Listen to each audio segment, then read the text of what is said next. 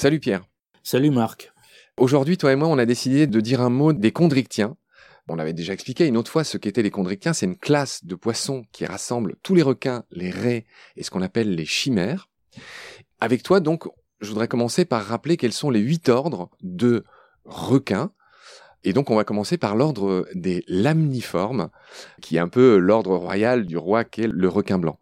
Rappelle-nous juste brièvement d'où vient ce nom, lamniforme, donc en forme 2, hein, euh, lamni, ça vient d'où cette étymologie? Au départ, c'est la lamie, qui est un terme de mythologie, un monstre marin, euh, qui est donc appliqué au grand requin blanc. Il y a eu une erreur euh, de transcription à une époque.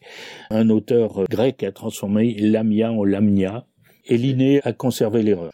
D'accord, donc l'amia est devenu lamniforme et c'est le nom en gros de l'ordre du grand requin blanc, du requin taupe, du requin, du très beau requin renard dont la queue est, plus grande que le corps, euh, du euh, requin pèlerin, etc. Le deuxième ordre de requins, cher Pierre, ce sont les orecto-lobiformes.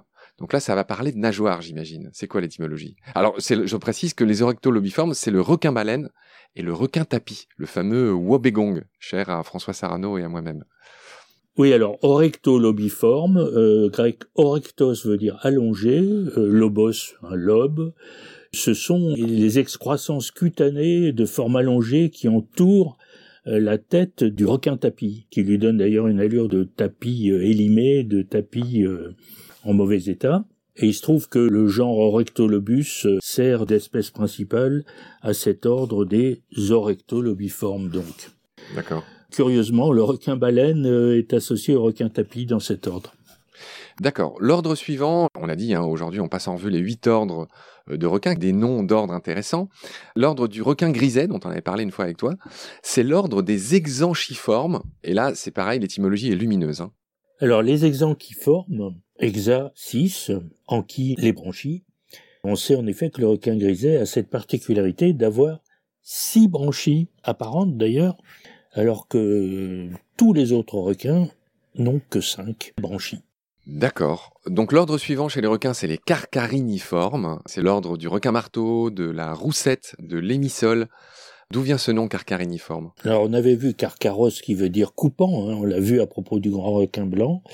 Rini, euh, le nez, un nom du nez, mais qui désigne en fait les requins. Donc, euh, ce sont des requins euh, à mâchoire coupante. Ouais. L'ordre suivant, ce sont les squaliformes. Bon, là, on a l'impression que c'est transparent. C'est l'aiguilla, le requin chagrin, le requin bouclé, la lémargue, ce fameux euh, requin euh, du Groenland dont on avait parlé euh, avec René Euzet dans Baleine sous Gravion. Bref, les squaliformes, Pierre, d'où vient leur nom? C'est squalus, c'est le squal. Squal, c'est synonyme de requin pratiquement. Ça, c'est une petite bizarrerie de la nomenclature, car tous les requins pourraient s'appeler squaliformes, mais il se trouve que le terme s'est appliqué à ces requins de taille plutôt moyenne ou petite. C'est drôle parce que c'est vraiment pas les plus connus. Hein. Ces requins-là, personne voit à quoi ils ressemblent. Enfin, dans, dans le grand public, on imagine. Bref, donc ça, c'est les squaliformes. Ensuite, euh, l'ordre suivant, c'est les hétérodontiformes. Donc là, c'est pareil, l'étymologie me parle de dents. Hein. Oui, odon, euh, les dents, hétérodiférences, c'est cette curiosité des requins dormeurs qui ont deux formes de dents. Des dents coupantes, des dents plus euh, comme des molaires, une sorte de convergence avec les mammifères qui apparaîtront bien plus tard. D'accord, donc ça c'est les hétérodontiformes, donc c'est le requin dormeur par excellence. Hein.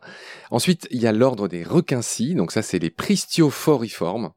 Fort qui porte, pristio c'est la scie, en grec pristis, scie, donc requin-scie. Bon, et le dernier ordre des requins, euh, c'est tout ce qui est ange de mer, et ça ce sont les squatiniformes.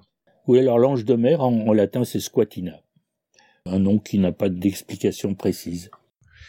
Alors voilà, alors on, a enfin expliqué à ceux qui nous écoutent, voilà, les huit ordres de requins, qui font partie donc des chondrichtiens, de tous ces poissons cartilagineux. Je voudrais que tu me dises un mot sur euh, euh, tout simplement les raies. Alors d'où vient le mot raie Du latin raya, qu'on retrouve dans les langues euh, romanes, hein, en espagnol, raya, italien, rasa, etc. Ray en anglais? Et même en anglais ray, mais on va voir que l'anglais a deux noms. En allemand, on voit le R, on voit Rochen. on se dit tiens, c'est peut-être la même chose, mais non, c'est pas du latin, ça vient d'une racine germanique qui veut dire rugueux, rao qui veut dire rugueux. D'accord. Donc c'est différent. Mais alors l'anglais est amusant parce que on emploie ray, mais on emploie aussi skate pour certaines on retrouve espèces, dans skateboard. on va les trouver. Oui, alors on pense à skateboard, sauf que ces deux skates n'ont pas de rapport.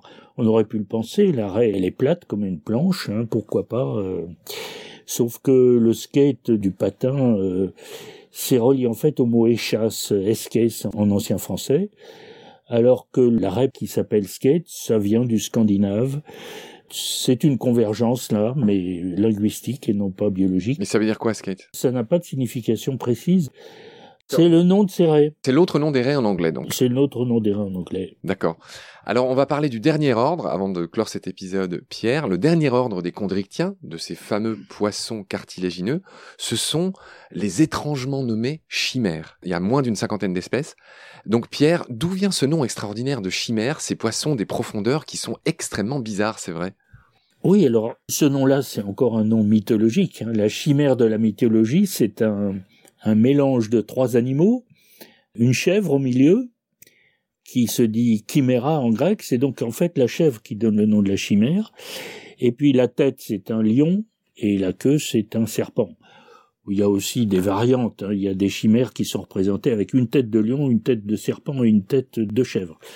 En tout cas, c'est un animal euh, improbable qui semble être euh, fabriqué à partir d'éléments euh, disparates, et c'est l'impression qu'a donné aussi euh, euh, cette chimère, le poisson en question.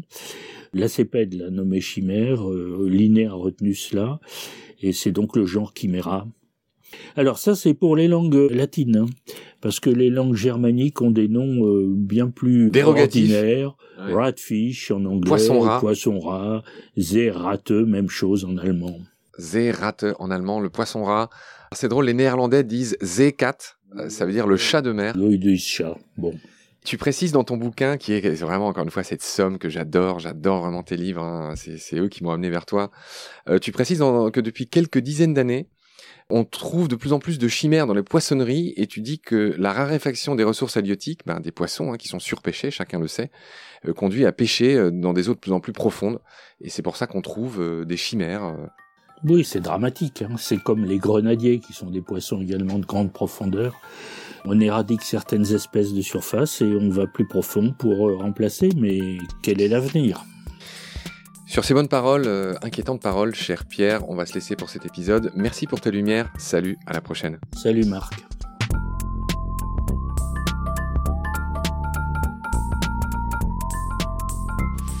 I've seen things You people wouldn't believe.